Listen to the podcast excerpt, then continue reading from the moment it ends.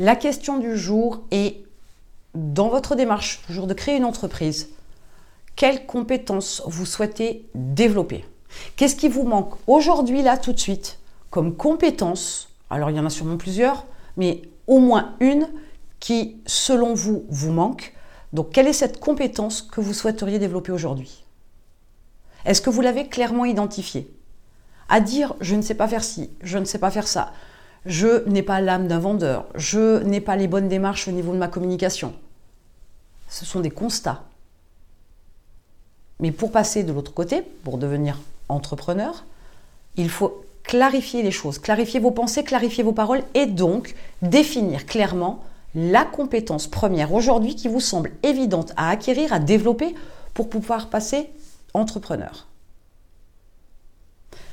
Il se peut, comme je vous l'ai dit, qu'il y en ait plusieurs. Essayez de prioriser dans votre démarche, dans votre réflexion. Toujours.